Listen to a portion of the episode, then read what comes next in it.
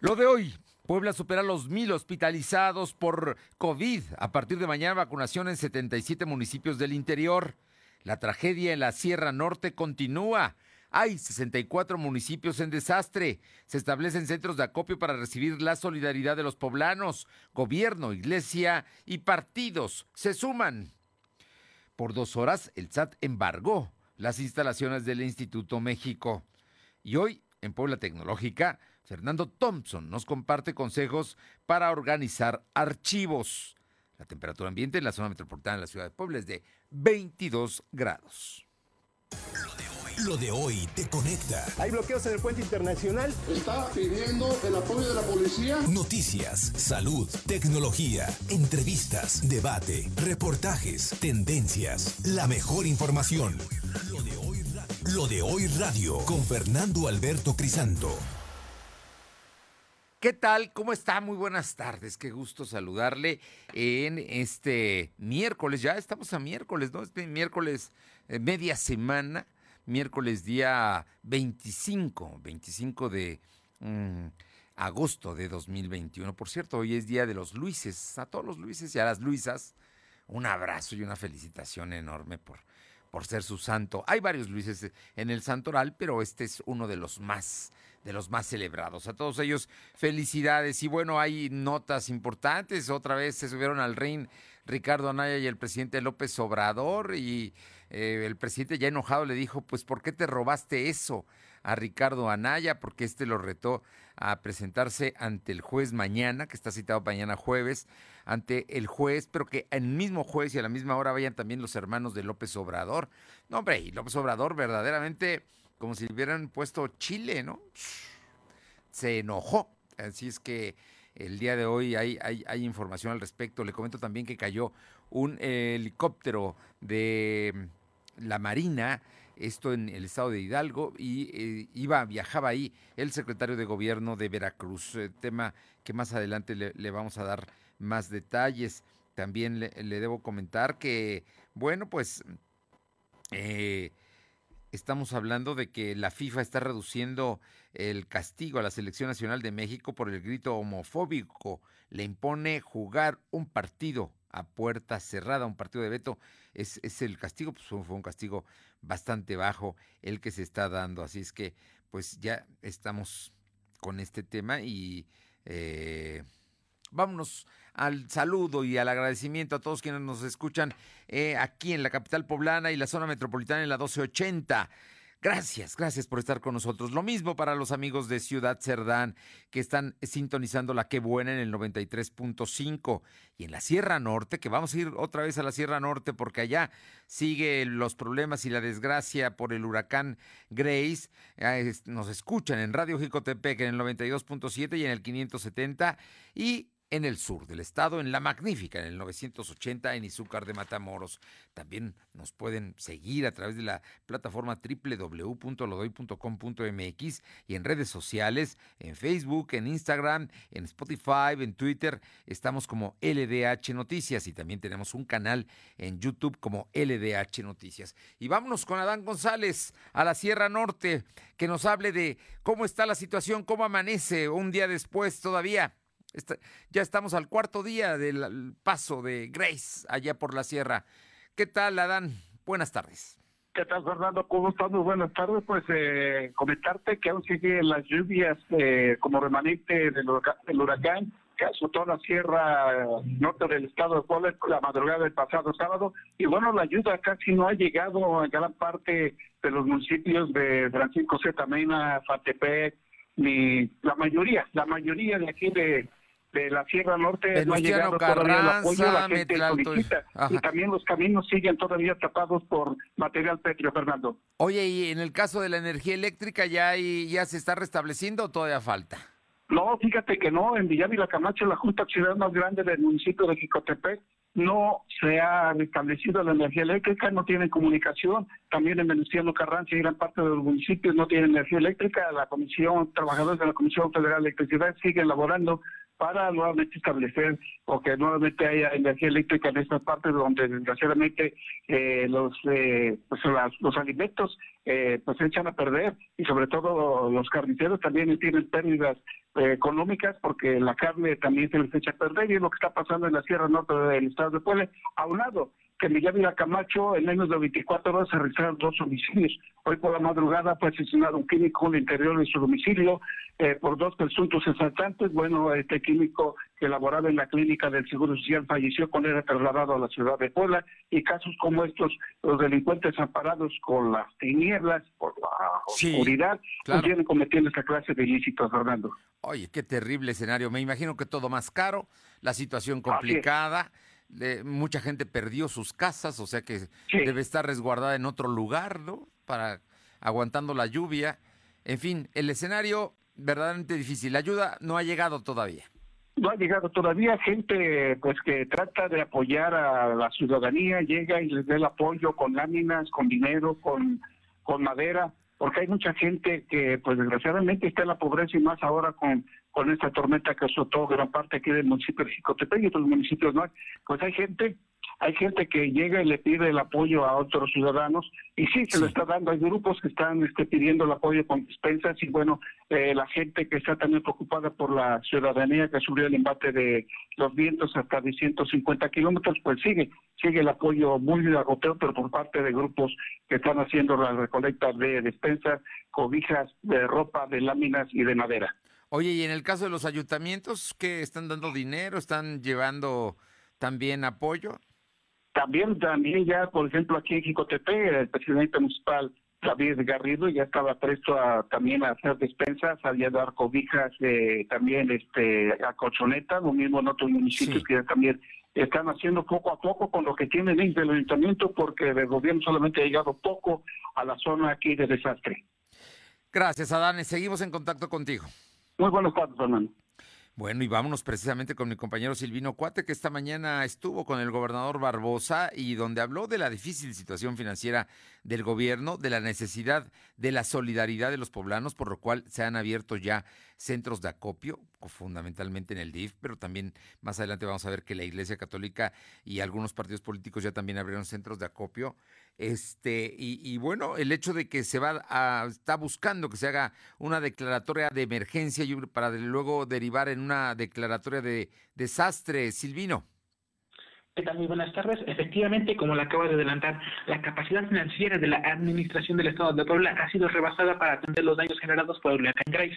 Por ello, el gobernador Miguel Barrosa Huerta realizó un llamado a los poblanos para que se muestren solidarios y apoyen donando comida, comida enlatada, artículos de limpieza y láminas para cubrir los techos.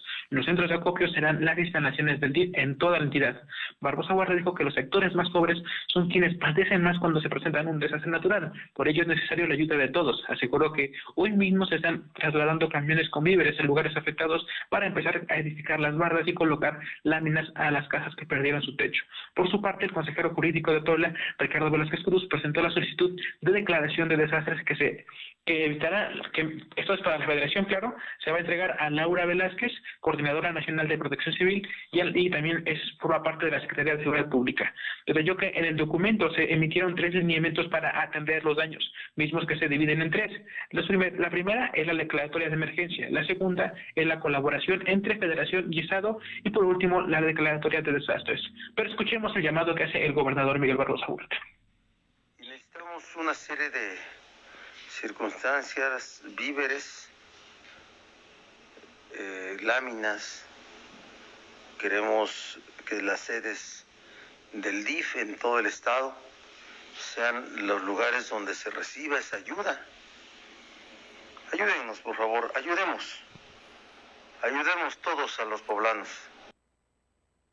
Comentarte que en su turno la titular de la Secretaría de Gobernación, Ana Lucia Gil Mayoral, informó que son 64 municipios afectados eh, con una población de 1.277.682 poblanos. Esto es una cifra estimada, ya que el 30% fue afectada por el huracán, es decir, casi 40 mil poblanos. las demarcaciones, pues, son varias, son 64, y también comentarte que dijo que de los 12 refugios que estuvieron operando, solo se está atendiendo población en Tlaola, que tiene al momento 43 personas. En relación a los servicios de energía eléctrica, se recuperó en ocho municipios y sigue sin energía eléctrica casi 300 mil habitantes de estas demarcaciones del, de la zona norte del estado, mientras que 63 unidades de salud con algunos tipos de, bueno, estas unidades, las 63, tienen algunos daños, son leves, sin embargo, también se van a atender y en tanto que las escuelas también eh, pues fueron afectadas, ya que la Secretaría de Educación Pública reportó daños en 28 escuelas, en 13 municipios y suman 41.413 tierras de cultivo que fueron perdidas a raíz de este huracán, Fernando. Pues ahí están, 64 municipios que aún no ha sido declarado. El presidente ya estuvo ayer en Veracruz, pero no ha hablado nada de Puebla, el presidente López Obrador, aunque Puebla parece ser un estado más afectado que el propio Veracruz por las consecuencias de este huracán. Así es que hay que apoyar. El DIF ya abrió su centro de acopio, está abierto de las 9 de la mañana a las 6 de la tarde, allá en las 5 de mayo y 18 Poniente. Ahí en el patio, ahí están recibiendo precisamente eh, todo, todo el apoyo que usted quiera entregar al DIF estatal. Estaremos atentos y vamos a ver cuántas escuelas no abren, ¿no? Por, por, estos, por estas consecuencias, Silvino. Efectivamente, al momento del primer conteo pues se dice que son 28, sin embargo esperemos las cifras pues finales para conocer cuáles son los detalles puntuales, Fernanda. Bien, gracias. Buenas tardes. Vamos con mi compañera Alma Méndez. La Arquidiócesis de Puebla también establece eh, forma de ayuda a los damnificados. Te escuchamos, Alma buenas tardes a ti y a todo el auditorio. Pues como bien comentas, la Arquidiócesis de Puebla informó que entregará ayuda a los damnificados por el huracán Grace el próximo viernes 27 de agosto a las comunidades de Amixclán, Zacapuazcla, Zapotitlán, Cuetzalan, Huehuetla, entre otras. Mediante un comunicado, la arquidiócesis dijo que distribuirá el apoyo a través de Caritas Diocesana y Banco de Alimentos Caritas, donde en una primera entrega enviará alimentos, agua embotellada, cobijas, ropa y láminas en una primera entrega. Y en una segunda, en un segundo envío, en el que se entregará nuevamente alimentos, láminas y algunas otras cosas que se vayan requiriendo. Esto fue parte de lo que comenta. Y requiere nuestro apoyo, cercanía y solidaridad por ello, la Arquidiócesis de Puebla, a través de Caritas Diocesana y Banco de Alimentos Caritas, da a conocer que está lista para entregar ayuda a nuestros hermanos más necesitados, misma que será enviada a más tardar el viernes 27 de agosto a comunidades como Amixtlán, Zacapuaxtla, Zapotitlán, Coetzalan, Bienvenido, Huehuetla y otras más que por no haber energía eléctrica y telefonía, no han podido solicitar apoyo. Finalmente, Fernando eh, eh, se exhortó a los poblanos a apoyar y entregar ayuda en Caritas Diocesana, ubicada en la 13 Sur, 1701, en el barrio de Santiago, de 9 de la mañana a 5 de la tarde. La información. Bien, hay que apoyar, hay que apoyar. Está Banco de Alimentos, Caritas Diocesana y va a llegar precisamente a las parroquias de estos municipios que son parte de la Arquidiócesis poblana. Gracias. Seguimos al pendiente. Y tenemos a mi compañera Aure Navarro, porque también los partidos políticos se suman a este gran esfuerzo de solidaridad con eh, los poblanos de la sierra. Te escuchamos, Aure.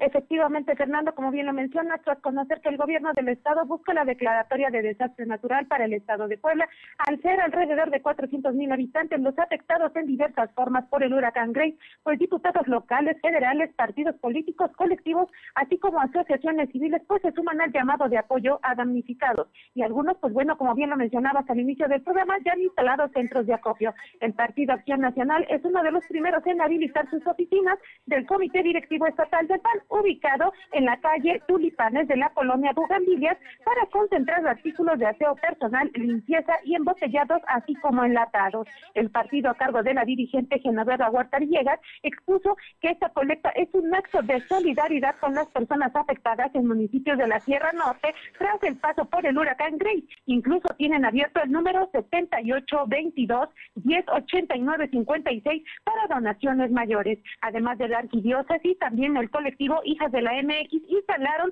tres centros de acopio en la Universidad Angelópolis en Puebla, así como el centro comercial en la Reserva Territorial Atliscayo y en la colonia Chula Vista. Y bueno, recordar, Fernando, que fue justamente este día cuando la autoridad pues dieron a conocer que Grace dejó afectaciones en 64 municipios de la Sierra Norte y Nororiental, entre ellos Aguacatlán, Aguacotepec, Chisnahuapan, Hermenegildo Galeanda, entre otros, así como 28 escuelas, Fernando. Bien, bueno, pues ahí está. Ahí está el tema y la solidaridad que se presenta sin importar eh, colores partidistas ni nada. El, tema es ayudar, en este momento ayudar. Muchas gracias. Gracias. Y bueno, nos, nos manda y le agradecemos mucho a los amigos de la taquería El Perico. Dicen que ellos van a intercambiar carne árabe por despensas o ropa para los damnificados de Grace. Están ubicados en la calle 11B, sí es 11B, 11B en Cuautlancingo, El Perico. Seguramente usted conoce la taquería, está cerca, vaya, le van a dar carne árabe por que lleve usted despensa, ropa que hoy se necesita. Y vámonos a otro tema con mi compañera Alma Méndez, porque esta mañana personal del Sistema de Administración Tributaria, el SAT, llegó a las instalaciones del Instituto México y bueno, pues casi los embarga, ¿no? Si no es que, que ya se estaban tomando algunas propiedades del Instituto México, esta escuela tan importante para Puebla. Te escuchamos, Alma. Como bien comentas, la mañana de este miércoles el personal del Sistema de Administración Tributaria se presentó en dos planteles del Instituto México para ser embargados. Sin embargo, se llegó a un acuerdo para evitar el decomiso y es que trabajadores del SAT se presentaron en planteles ubicados en Estrellas del Sur y Camino Real a Cholula, al parecer porque se, se encontraron con diversos adeudos, por lo que procedieron a embargar tanto vehículos como las instalaciones. Y bueno, pues comentarte, Fernando, que más tarde, mediante un comunicado, la directora de este instituto, Mariana Álvarez Perroni, explicó que la situación con la autoridad fiscal se resolvió con diálogo y la aclaración correspondiente y aseguró que hubo un malentendido administrativo con estas autoridades, por lo que quedó resuelto y la escuela se reporta lista para un regreso a clases seguro eh, para el ciclo escolar 2021-2022. La información. Bueno, es que es el próximo lunes, ¿no? Así es que ya, el susto pasó. Gracias. Seguimos al pendiente. Y rápidamente vamos con mi compañera Aure Navarro. Es que esta mañana un minuto antes de las 7 de la mañana, Ricardo Anaya subió un tuit con un video en el cual reta al presidente López Obrador. Y el presidente López Obrador, que es de mecha corta, agarró el reto, pero bueno, no, no tomó el reto eh, como tal, sino que le dio una respuesta dura, severa. Así como es López Obrador al panista Ricardo Anaya, que está haciendo lo que quiere porque le están haciendo la campaña el que no tenía ni luces ni reflectores, pues ahora resulta que todos los días aparece en la mañanera del presidente. Te escuchamos, Aure. Así es, Fernando, pues el panista Ricardo Anaya condicionó al presidente de la República, Andrés Manuel López Obrador, de acudir al reclusorio norte, solo si Tío y Martín López Obrador pues se presentan a declarar ante el mismo juez el mismo día y la misma hora que él lo haría. Retó al presidencial a demostrar que la justicia aplica para todos por igual, para iniciar un proceso de investigación por aparentes actos de corrupción que buscan pincarle a él y que bueno que dijo, pues no tienen pruebas. Defendió que a diferencia de él, tanto Pío como Martín, sí existen evidencias de este tipo de prácticas con videos donde se muestra la entrega de dinero a terceras personas. Escuchemos parte de lo que dijo. Yo me presento a declarar, pero que sea el mismo día, a la misma hora, ante el mismo juez que tus dos hermanos, Pío y Martín López Obrador, y que nos den exactamente el mismo trato y que se valoren nuestras pruebas de la misma manera. De ellos hay video recibiendo dinero en efectivo, Andrés Manuel. Las acusaciones contra mí son un invento tuyo. Como escuchamos, pidió además recibir el mismo trato que los dos hermanos presidenciales y que las pruebas sean valoradas de la misma forma por la autoridad, es decir, sin ninguna clase de sesgo. Ricardo Anaya cuestionó y puso en duda por qué López Obrador no procede contra sus hermanos Pío y Martín, atribuyendo a que esto obedece a que en realidad el dinero que recibieron y que se evidenció justo en esos videos, pues era para él. Por su parte, como bien lo decía Fernando, pues Andrés Manuel López Obrador no se quedó callado y bueno, se refirió a Ricardo Anaya de manera textual como un chueco, hipócrita, ladrón y marrullero, Fernando. No, te digo, te digo que esa es una lucha de lodo, ¿no? La verdad. Pero bueno, uh, estas, estos son nuestros políticos mexicanos. Muchas gracias, Aure. Gracias. Y recuerda que en Esplanada Puebla el verano está en modo on. Aprovecha las rebajas de verano y también visita la feria. Visita Esplanada Puebla y pasa un momento inigualable. Vamos, vamos a Explanada. Pausa, regresamos. Lo de hoy es estar bien informado. No te desconectes. En breve regresamos. Regresamos. Somos la mejor red de telecomunicaciones en México para tu negocio. Conecta tus oficinas y sucursales con la red más poderosa de servicios a través de conexiones de Internet o redes privadas virtuales. Con la máxima velocidad de conexión de hasta un gigabit por segundo. Descubre la red que tu negocio estaba esperando. Metro Carrier Evolution 3396 lo de hoy es para ti. Conéctate a www.lodehoy.com.mx y suscríbete para recibir la mejor información en tu email. El PRI demostró que está del lado de las familias de México, de su seguridad y estabilidad, de su salud y tranquilidad. Y ahora, gracias a ti, podremos regresarle el crecimiento de México.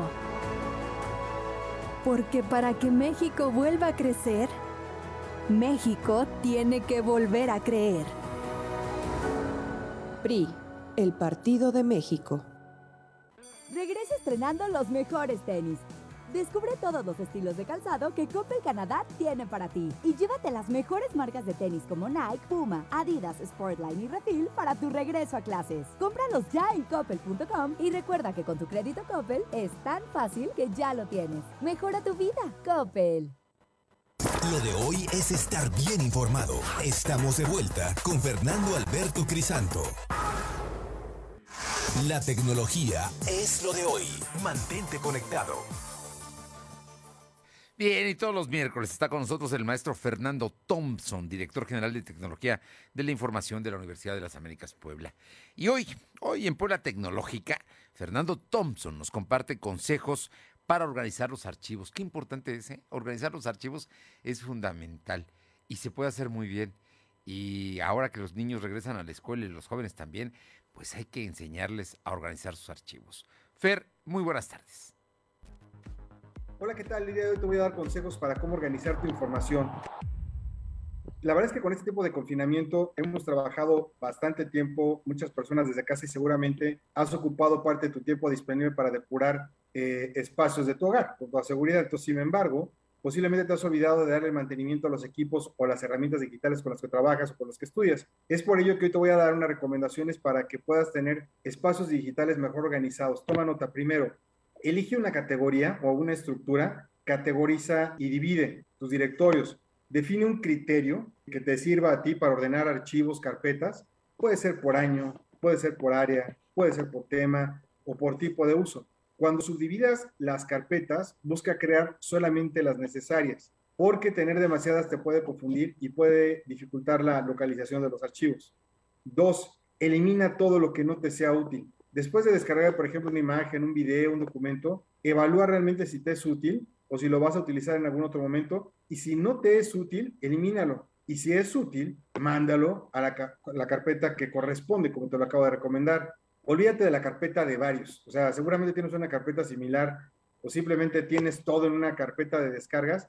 Ni te preocupes, e, eso nos pasa a todos, pero el problema es la afectación que tiene la, productividad, porque no puedes saber de manera rápida eh, realmente todo lo que vas a poder encontrar ahí es como un hoyo sin fondo. Omite el escritorio. Mira, más allá de lo desordenado que puede verse, es similar a tener una carpeta de varios en donde hay una gran cantidad de archivos que van a volverte poco productivo a la hora de buscar lo que necesites, entonces no los pongas en tu escritorio digital. Quinto, establece un código de nombres para tus archivos. Si vas a incluir la fecha en tus archivos, hazlo iniciando siempre por el año, mes, día, y de esta forma el explorador va a poder ordenar las fechas sin complicaciones. Si pones nombres descriptivos, en vez de, por ejemplo, plan de marketing, utiliza el nombre más bien que diga plan de marketing para el cliente X o para el cliente Y. De esta manera vas a encontrar en tu buscador el archivo adecuado cuando lo requieras por algún nombre clave. La otra es etiqueta las versiones. No agregues palabras, por favor, como última o final final, pues no es etiquetar por versiones, o sea, trata más de identificar las nuevas versiones con un número consecutivo o añádeles una fecha.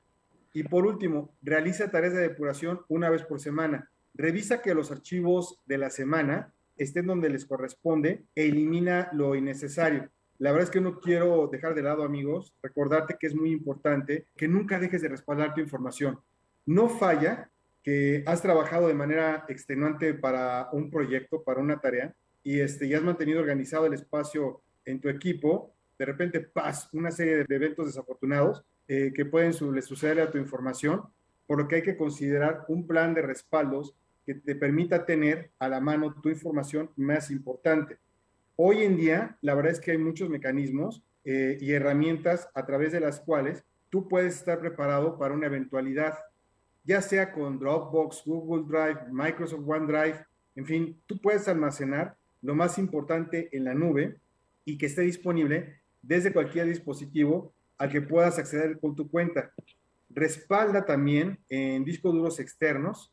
Una buena, esa es una muy buena opción pero no debe ser la única porque hay algunos que son muy sensibles y un golpe puede dejarlos inaccesibles. Un equipo bien organizado, créeme que tiene muchos beneficios en momentos de urgencia.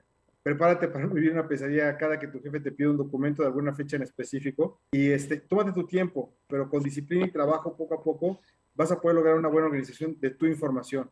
Se despide tu amigo Fernando Thompson, nos escuchamos la próxima semana. Sí, vale mucho la pena organizarse, vale mucho la pena. Y tu vacuna te invita al cine. Al presentar tu certificado de vacunación COVID-19 en la taquilla de Cinemex Plaza Dorada, recibe un 2 por 1 en tu acceso a sala tradicional. Válido hasta el primero de septiembre. Aplica restricciones, así es que tu vacuna te invita al cine a Cinemex de Plaza Dorada. Y vámonos con mi compañero Silvino Cuate, que nos va a hablar precisamente de, de, las vacunas COVID, pero antes de que ya ahora sí superamos los mil pacientes hospitalizados en Puebla por COVID. Te escuchamos, Silvino comentarte que la cifra de hospitalizados por COVID llegó a 1.009 pacientes. Esta cifra es la más alta que se ha registrado en la semana. Es decir, que estas personas se encuentran pues graves, puesto que 109 están eh, requieren ventilación mecánica. Esto significa que tienen complicaciones al respirar. El registro indica que hubo 553 nuevos enfermos de coronavirus. En comparación con los datos de ayer son 347 casos más. También se contabilizaron 29 defunciones. Actualmente hay 103.403 acumulados y 13.571 fallecidos. El secretario de Salud, José Antonio Martínez García, explicó que en todo el estado hay 1.768 casos activos distribuidos en 104 municipios. En su turno, la Secretaría de Gobernación, Ana Lucía Gil Mayoral, nos informó que son los cerreos que, se que mantienen vigilancia médica, puesto que están enfermos de coronavirus. También comentarte que del jueves 26 al sábado 28 de agosto se realizará la aplicación de la vacuna anticovid en 77 municipios. Serán primeras dosis para 30 años a 39 y personas que no se hayan vacunado. Así informó el secretario. El funcionario estatal explicó que también habrá segundas dosis para personas de 30 años. Entre los municipios que se contemplan son Acarrón Osorio, Cañada Morelos, Chalchicumula de Zeta, Domingo Arenas, Esperanza, Libres, Altepexi, Caltepec, Guadalupe Victoria, El Seco y Xautla, entre otras demarcaciones. Dijo que en los 29 municipios donde se está realizando la vacunación a personas de 30 años se han aplicado 103.310 dosis. Asimismo, indicó que el incremento de defunciones por COVID se ha incrementado debido a que las personas de 60 años, pues algunas no cuentan con la vacuna. Para concluir, el secretario dijo que es Profeco quien debe regular los costos de los tanques de oxígeno que distribuye el grupo Infra. Escuchemos parte de lo que mencionó.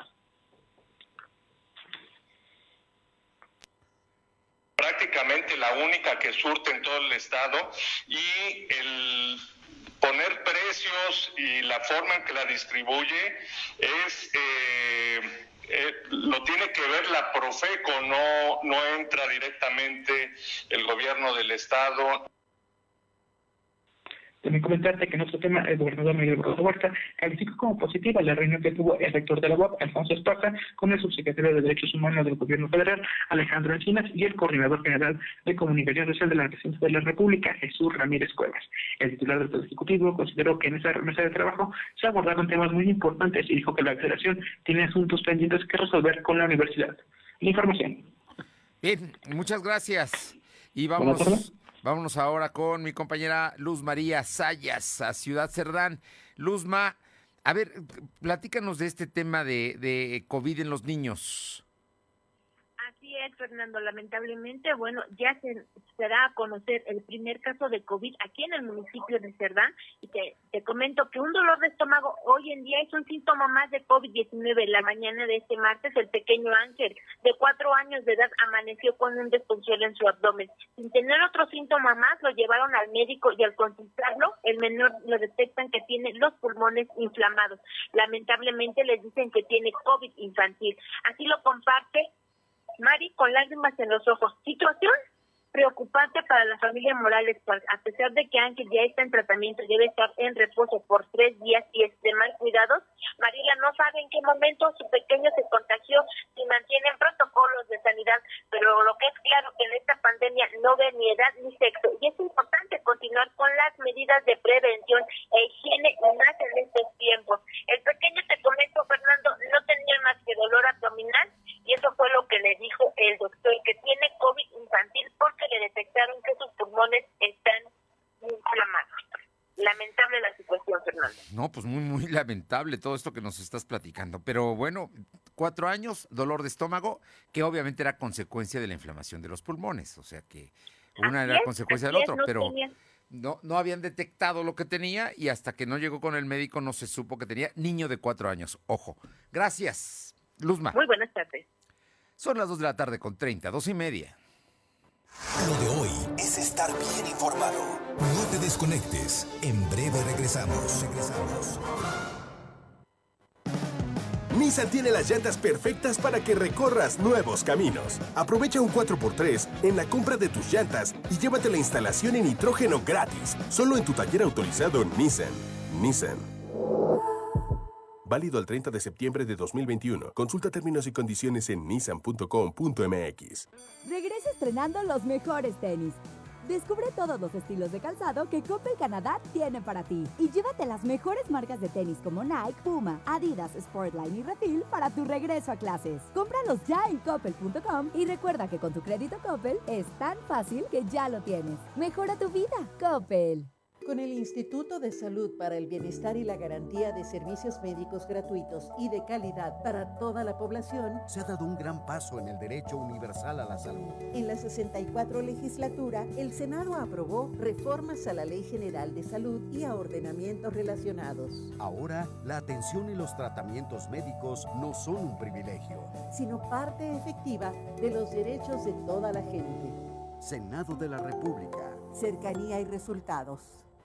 ¿Mejores herramientas para tu negocio? ¡Bah! Contrata el nuevo paquete de Megacable para tu empresa, con internet ilimitado y dos líneas de teléfono fijo para que siempre estés conectado, juntos a un superprecio. Va, de Megacable Empresas. Siempre adelante contigo. 33 96 90 0090. Tarifa promocional.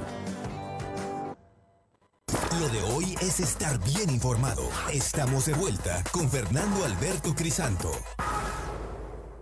Los personajes de hoy, las ideas y los hechos se comparten en la entrevista. Bien, y esta tarde me da muchísimo gusto saludar a una persona que conozco, que reconozco su trabajo, su dedicación, su vocación y su pasión por hacer política como el diputado federal electo por el Distrito 10, con cabecera en Cholula, Humberto Aguilar Coronado. Queridísimo Humberto, para tus amigos El Tigre, ¿cómo estás? Muy buenas tardes. ¿Qué tal, mi querido Sergio? Un saludarte a ti y a todo tu auditorio. Con mucho gusto, como siempre. Oye, pues ya estamos a menos de una semana de que regreses al eh, Palacio de San Lázaro. Así es, mi Fer. Comentaba con unos amigos hace unos momentos que hace 30 años tomé protesta por primera vez como diputado federal y 30 años después regreso a la Cámara de Diputados con una gran orgullo, con una gran satisfacción, pero también con una gran responsabilidad por los tiempos políticos que vive nuestro país. Oye, pues eh, mira nada más, una larga carrera política la que tienes. Bueno, Humberto, yo te conocí, creo que ibas de pantalones cortos y ya estabas en el partido, ya estabas en el PAN allá en la 2 Sur. Así es. 40 años militando en el PAN, imagínate. No, pues ya, sí, exactamente, man, los que te, yo tengo de reportero. Oye, Humberto, nada más, cuenta, cuéntame el, el, el, asunto que me parece muy importante, porque, mira, amén de que platiquemos de, de las propuestas que como panistas harán, como tu, tu fracción, que además está aliada en Va por México, en este momento se está discutiendo el hecho de que Morena quiere eh, hacer una megafracción con sus opositores para quitar la, la Junta de Coordinación Política y la mesa directiva. ¿Esto va a ser posible? Mira, la verdad es que son artimañas, son juegos que tratan de introducir para tener mayor control en los órganos de gobierno. La ley orgánica es muy clara. Eh, no puede un grupo parlamentario estar sobre representado más del 8%.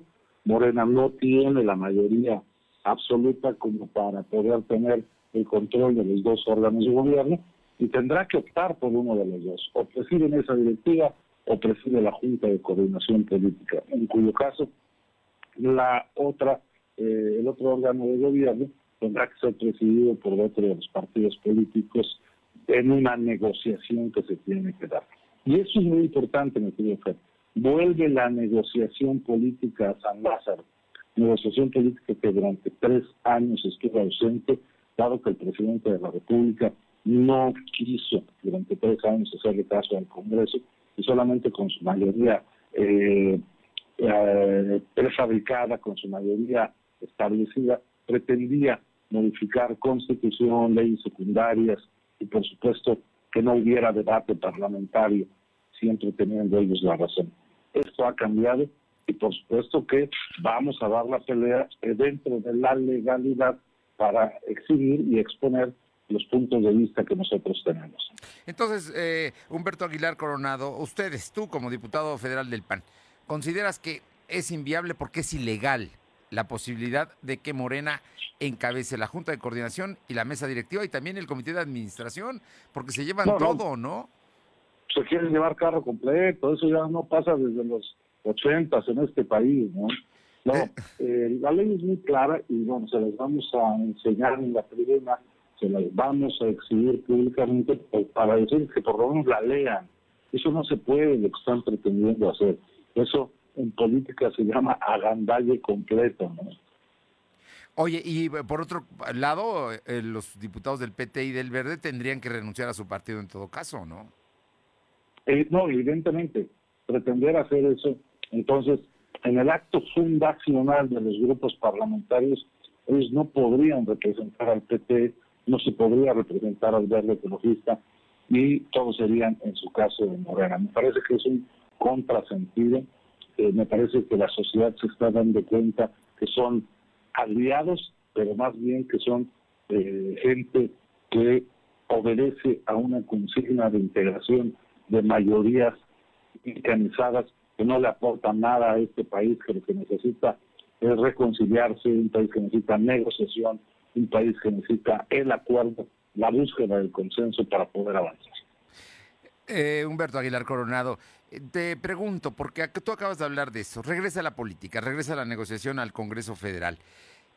¿Cuáles son las propuestas más importantes e inmediatas que tiene Acción Nacional ya ante este escenario? Sin duda alguna, la modificación del presupuesto de egresos de la Federación. Todos sabemos que en los dos últimos años el presupuesto de egresos ha estado encaminado solamente a asignarle recursos a tres obras que, por supuesto, dan un retraso técnico, retraso administrativo y que parece ser que tienen problemas eh, técnicos de su construcción, como son el aeropuerto de Santa Lucía, la refinería de Dos Bocas y el tren Maya. Nosotros en el PAN creemos el presupuesto debe tener una visión federalista de apoyo a los estados, una visión municipalista en donde se regresen a los municipios programas como el fortalecimiento municipal para darles la oportunidad de hacer obra pública, programas como el Fortasec para darles la oportunidad de que puedan contratar policías, capacitar policías, equipar policías y comprar eh, instrumentos para la prevención del delito. Y en el caso, por ejemplo, de dos de los municipios del distrito 10 como San Pedro y San Andrés, lograr que regresen programas como el de pueblos mágicos, que ayudaran a los municipios, pues hombre, a mantener sus fachadas pintadas, a mantener los templos, los eh, monumentos históricos y la promoción del turismo, que se ha perdido durante todo este tiempo que lleva la administración, eh, el gobierno de Morena. Si eso nosotros lo logramos, esa será la batalla más grande que tenemos en el primer periodo ordinario de sesiones, mi querido Fernando. Bueno, pues eso empieza ya en septiembre. Ustedes arrancan el 1 de septiembre ya como diputados federales y el día 8 reciben el presupuesto, así es que a dar esa Así batalla es. que me comentas, ¿no? Así es, el 29, el domingo 29, eh, tomamos protesta como diputados federales Bien. y es el acto donde se instala la mesa directiva de la Cámara de Diputados. Yo creo que va a ser una sesión muy interesante y muy intensa, que vale la pena seguir, Michelle, porque quizá ahí estaremos viendo el comportamiento que tendrán los diferentes grupos parlamentarios en esta legislatura. Humberto Aguilar Coronado, el tigre, yo te pregunto, y y yo entiendo que tú eres un hombre prudente y bueno, pero vale la pena preguntarlo, porque mira, eres un poblano de una larga trayectoria y no sería raro que te nombraran coordinador de los diputados de Acción Nacional. ¿Hay esa posibilidad o ya es un hecho? Bueno, en política siempre existe la posibilidad, pero en política nada está escrito. Yo creo en la política porque amo a la política y amo a la política porque para mí la política es perfectamente imperfecta. Sí, por supuesto que existe la posibilidad, sería un altísimo honor, es una facultad de la presidenta del partido y bueno, pues esperemos a que tome su decisión. Que la debe tomar ya muy pronto. Pues sí, tomamos ya protesta nosotros el 29 y yo creo que ya hay que iniciar los trabajos de manera importante. querido Carlos. Humberto Aguilar Coronado, qué gusto saludarte y vamos a estar muy atentos a estas batallas y por supuesto eh, con los micrófonos abiertos para cuando haya algo importante de la Cámara que comentar. ¿Te parece? Mi, que- mi querido Fer, estoy a tus órdenes y no se pierdan la sesión del domingo, es a las 11 de la mañana, la sesión de instalación, de toma de protesta y de integración en ese directiva. Va a estar bueno. Va a estar buena. Gracias, Humberto Aguilar Coronado. Abrazo, mi querido Fer. Abrazo, buenas tardes. Son las 2 de la tarde con 41 minutos, 2 con 41 minutos, ya lo escuchó usted. Todo indica que va a ser el coordinador de los diputados federales del PAN. Y ya nada más para que sepa usted, otro poblano es el coordinador de los diputados federales de el Morena, que es Ignacio Mier Velasco. Y Blanca Alcalá, que es también de Puebla, va a ser subcoordinadora de los diputados del PRI. Digo, para que vea que los poblanos se están moviendo en la Cámara. Vámonos con mi compañera, bueno, antes de que vayamos con mi compañera, pregunta, ¿vas a surtir tu despensa? Desde la central de abasto hasta la comodidad de tu casa llega la despensa centralera.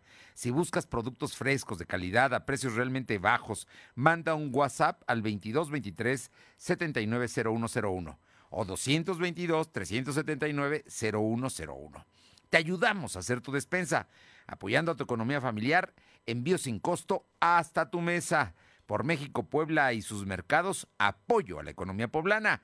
Recuerda, la despensa central- centralera al WhatsApp 22 22 37 90 0101. Así es que ahí está la oportunidad de hacer la despensa y de que te la lleven hasta tu casa.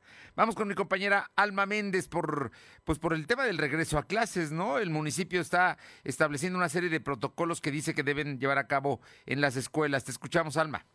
Gracias, Fernando. Pues comentarte que la presidenta de la Comisión de Educación, Libertad Aguirre Junco, en el municipio de Puebla, anunció que el protocolo para regreso a clases el próximo lunes 30 de agosto. Dicho protocolo contempla tres etapas, la preparación de institución educativa, la actuación durante las actividades presenciales y las acciones en caso de contagio. Ben enfatizó que en caso de celebrarse reuniones escolares urgentes, estas deben desarrollarse a través de plataformas digitales o en su defecto la implementación eh, de eh, algunos lugares eh, al, aire libre. Y bueno, pues también destaca la implementación de tres filtros sanitarios, uno antes de salir del hogar, otro a la entrada de las instituciones educativas y uno más en los salones de clases. Igualmente hace énfasis en la medición de temperatura del alumnado, que no debe superar los 37.5 grados, así como el fortalecimiento del distanciamiento físico y la promoción de medidas de higiene.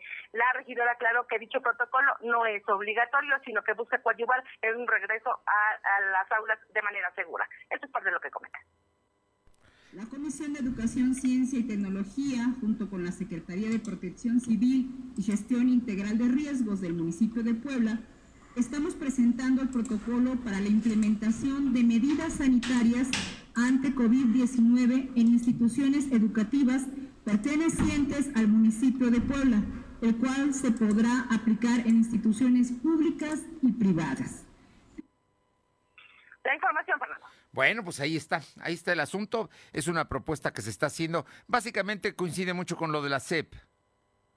Así es, Fernando, son estas medidas que de una u otra manera se tienen que estar implementando precisamente para darle la seguridad a los estudiantes.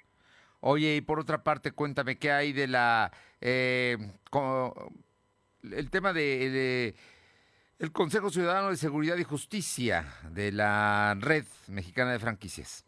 Comentarte, Fernando, que la directora de Información Atención Ciudadana del Consejo Ciudadano de Seguridad y Justicia de la Red Mexicana de Franquicias, Brenda Elguea, dio a conocer que la cifra negra en Puebla es elevada con un 91 ciento, lo cual preocupa por las cifras que se reflejan en las carpetas de investigación, es que de nueve de cada diez delitos no son denunciados. Esto según los datos del INEGI. Y bueno, pues dijo que el delito número en Puebla es que durante el año de pandemia es el robo de autopartes en comparación de enero a julio del año pasado, ya que se incrementó el 334% y esto ha presentado 651 eh, carpetas de este delito. Finalmente, en el rubro de robo a transeúnte existe un aumento de 103% de incremento con 2.069 carpetas. Esto es parte de lo que comenta que ahorita presentan un aumento en comparación al año anterior, hablando también ya de un escenario de pandemia, el número uno, el delito que presentó mayor aumento fue el robo de autopartes. Presentó en comparación al periodo enero-julio 2020 con enero-julio 2021, tiene un aumento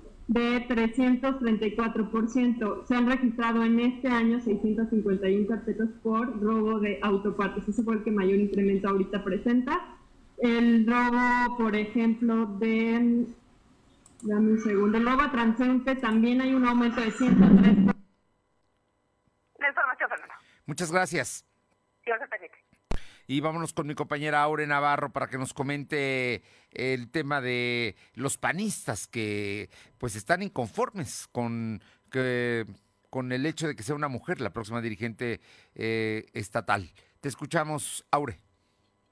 Así es, los dos panistas Rubén Darío Chacón Aguayo y José Luis Carmona Ruiz interpusieron un juicio de inconformidad por la violación a sus derechos político-electorales ante la disposición del CEN para que solo mujeres puedan competir por la dirigencia estatal del PAN en Puebla.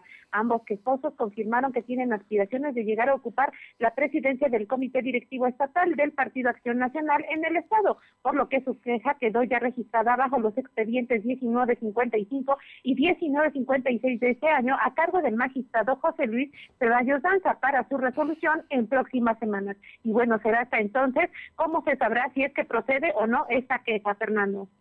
Bueno, pues vamos a ver qué pasa. Oye, ¿y que no hay transparencia en los ayuntamientos de Huejotzingo?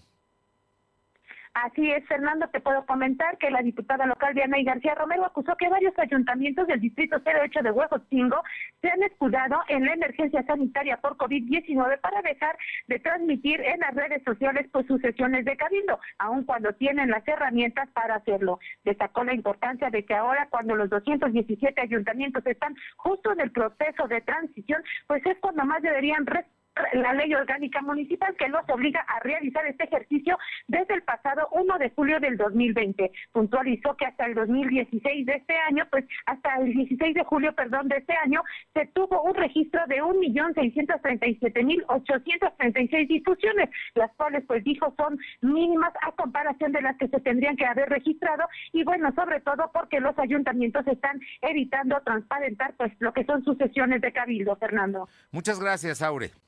Gracias. Y por otra parte, una nota de última hora de mi compañera Alba Méndez, la empresa Audi de México frenará por dos semanas su producción debido a que hay un incremento de contagios por coronavirus. Ello luego de que eh, se supo que había diversos contagios de trabajadores en la planta ubicada en San José, Chiapa. Fuentes internas de la empresa, quienes pidieron el anonimato, aseguraron que en las últimas semanas se desataron los contagios debido a que son obligados a ir a trabajar aunque presenten síntomas de la enfermedad. De hecho, esto se ha reflejado en el transporte personal, pues se han visto hacer recorridos con un aforo del 50% de su capacidad. A los trabajadores que comienzan con síntomas los envían al Seguro Social y que presenten su incapacidad. Eh, estos em, son hechos que se están dando y, van a dejar de a bajar su producción. Este, este asunto que está allá en la empresa Audi y que se está dando a conocer. Vámonos con mi compañero Silvino Cuate. Silvino, que ahora sí ya va a estar el Zócalo antes del 15 de septiembre efectivamente comentarte que antes del 15 de septiembre se tendrán concluidos los trabajos de rehabilitación del Zócalo de Puebla, ya que es uno de los proyectos importantes de la SEDATO, así informó el titular de la Dependencia Federal, Samuel Mayer. Este miércoles el funcionario SEDATO realizó un recorrido en el Zócalo de Puebla para supervisar los trabajos que se están realizando. A través de un video de Twitter, el funcionario federal explicó que entre las obras que se han hecho están la restauración de esculturas, puentes, vegetación, limpieza del Zócalo. Además, estas acciones se están realizando acompañadas de la delegación del Instituto Nacional de Antropología e historia. Detalló que se han trabajado 12 bienes que están en la plancha del Zócalo, entre ellos cuatro musas que destacan desde 1889, la San Miguel y algunos elementos decorativos con flores y con flores que se están colocando en diferentes puntos del Zócalo, Fernando. Bueno, pues ahí está el asunto del Zócalo. Oye, ¿y qué dice el DIF municipal? Comentarte que en lo que va de la pandemia del coronavirus, el refugio temporal del DIF municipal de Puebla ha brindado auxilio a 10 mujeres con sus hijos, esto por sufrir violencia familiar, así le informó Maite Rivera Vivanco, presidenta de esta área del gobierno capitalino. Maite Rivera comentó que actualmente tres mujeres, incluyendo sus hijos, se mantienen en el, en el refugio temporal, donde reciben atención psicológica y médica. Por su parte, la directora de Prevención de Delitos y Atención a Víctimas del Ayuntamiento, Georgina Casín, dio a conocer que 16 mujeres menores de 18 años han sido violentadas, esto por cuestión de género, mientras que la titular de la Secretaría digo la sustantiva Norma Estela Pimentel señaló que entre los retos más importantes que tendrá que enfrentar la próxima administración es seguir impulsando acciones de igualdad. La información. Muchas gracias. Son las 2 de la tarde con 50, 2.50. Lo de hoy es estar bien informado. No te desconectes. En breve regresamos. Regresamos. ¿Mejores herramientas para tu negocio? ¡Bah! Contrata el nuevo paquete de Megacable para tu empresa, con internet ilimitado y dos líneas de teléfono fijo para que siempre estés conectado, juntos a un superprecio. Va, de Megacable Empresas. Siempre adelante contigo. 33 96 90 0090. Tarifa promocional. Somos la mejor red de telecomunicaciones en México para tu negocio. Conecta tus oficinas y sucursales con la red más poderosa de servicios a través de conexiones de Internet o redes privadas virtuales con la máxima velocidad de conexión de hasta un gigabit por segundo. Descubre la red que tu negocio estaba esperando. Metro Carrier Evolution 3396 Habla Andrés Manuel López Obrador. Dijimos que íbamos a gobernar con honestidad y cumplimos. Aquí Diego Rivera pintó magistralmente las tres grandes transformaciones que han habido en la historia de nuestro país. Y nosotros con mucho orgullo estamos llevando a cabo la cuarta transformación que consiste en acabar con la corrupción. En Palacio ya no hay ladrones, hechos, no palabras. Tercer informe, Gobierno de México. A todos los interesados en contribuir al conocimiento para el desarrollo social, regional y sustentable del país y la construcción de políticas públicas de alcance nacional, el Centro de Estudios Sociales y de Opinión Pública CESOP los invita a participar en la primera edición del Premio Nacional de Investigación Social y de Opinión Pública. La convocatoria se encuentra abierta hasta el 31 de agosto de 2021. Consulta las bases en www.diputados.gov.mx diagonal CESOP. Cámara de Diputados. Legislatura de la Paridad de Género. Lo de hoy es estar bien informado. Estamos de vuelta con Fernando Alberto Crisanto. Vámonos hasta Atlisco con mi compañera Paola Roche y es que bueno, pues ya están retirando el tapete de flores. Paola. ¿Qué tal? Muy buenas tardes. Sí, sí, efectivamente, por la mañana de este día, pues comenzaron a retirar lo que son las macetas que conformaban en esta ocasión este tapete, tapete floral que hay que eh, pues decirlo así, desafortunadamente también la autoridad municipal lo reconoce, ha sido uno de los menos visitados y también más desangelados debido a la pandemia. Y es que a decir eh, de Silvia Chavarría, encargada de desarrollo turístico y también económico, informó que Desafortunadamente fue muy poca la, el número de personas que visitó este tapete eh, monumental que, eh, bueno, pues de los dos lados tenía como eh, una entrada para lo que es, poder sanitizarse y también entre la entrega de gel antibacterial para quienes estuvieran visitando este tapete. Las macetas fueron algunas regaladas para los eh, quienes pasaban por este lugar, otras más fueron destinadas también para bulevares y para lo que es la plazuela del productor para que no se echaran a perder y se pudieran plantar en este lugar. Por lo pronto, pues queda así eh, finaliza uno de los tapetes pues menos visitados y también, insisto, más desangelados en la historia de los tapetes florales aquí en el municipio de Atlisco. Pues qué lástima, ¿no? Porque hay un gran esfuerzo, pero bueno, las condiciones son esas. Muchas gracias, Paula. Buenas tardes. Vamos ahora a San Martín Texmelucan con mi compañera Carolina Galindo. Caro, buenas tardes. Fernando, buenas tardes a ti y al auditorio. Pues comentarte lo que el día de hoy con Valentina Alducín Guerra, secretaria de Seguridad Pública, dio a conocer en la conferencia que hoy se trasladó al día miércoles, y es que señaló que del mes de febrero al 22 de agosto, delitos como los feminicidios, secuestros, hallazgo de cadáveres, homicidios se redujeron de manera considerable. Esto con datos cotejados con el Sistema Nacional de Seguridad Pública y que él mismo ha estado elaborando. Decirte que en este periodo no se han registrado feminicidios, el tema de las tomas clandestinas también a los ductos de Pemex se han reducido en un 96%, mientras que los secuestros en un 84%. Bien. Oye, y por otra parte, cuéntame, el tema de los padres de familia de la técnica 61, también allá en San Martín.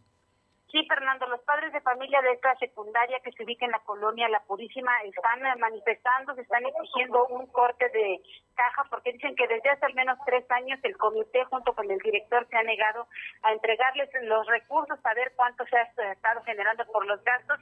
Sin embargo, no han recibido respuesta, por lo que el día de hoy, a lo largo de esta semana, estarán solicitando a la Corte 18 la remoción del director y de los integrantes del comité porque dicen ellos no han transparentado los recursos.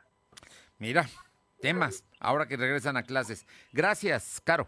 Gracias, gracias. Mi compañero Uriel Mendoza nos escribe que este lunes a mediodía familiares del profesor y su carencia, Antonio Pérez Aguilar, de 40 años, solicitaron el apoyo de la población para dar a conocer su paradero, ya que se sabe que salió de su domicilio ubicado en Izúcar, eh, rumbo al municipio de Coetzala. Eh, donde imparte clases. Sin embargo, hasta el momento, esto fue ocurrió el lunes, no se sabe nada de él.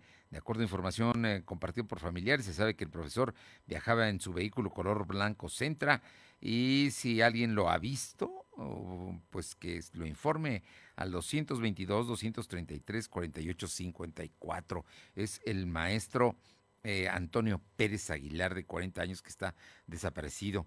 Y finalmente le informo que después de dos décadas de haber regresado extraditado a México y recuperar su libertad, el empresario tabasqueño Carlos Cabal Peniche vuelve a ser uh, un evadido de la justicia. Un juez de control de la Ciudad de México ordenó la aprehensión del exbanquero y su esposa Teresa Beltrán por un presunto fraude de alrededor de más de 600 millones de pesos, eh, financiamiento que recibió de crédito real para adquirir Grupo Radiopolis. Ojo, ahí está Radiopolis, la W. Autoridades ministeriales informaron que eh, por solicitud de la Fiscalía de la Ciudad de México desde el mes pasado, Héctor Rojas Pacheco, juez de la Unidad de Gestión Judicial número 12, libró las órdenes de captura.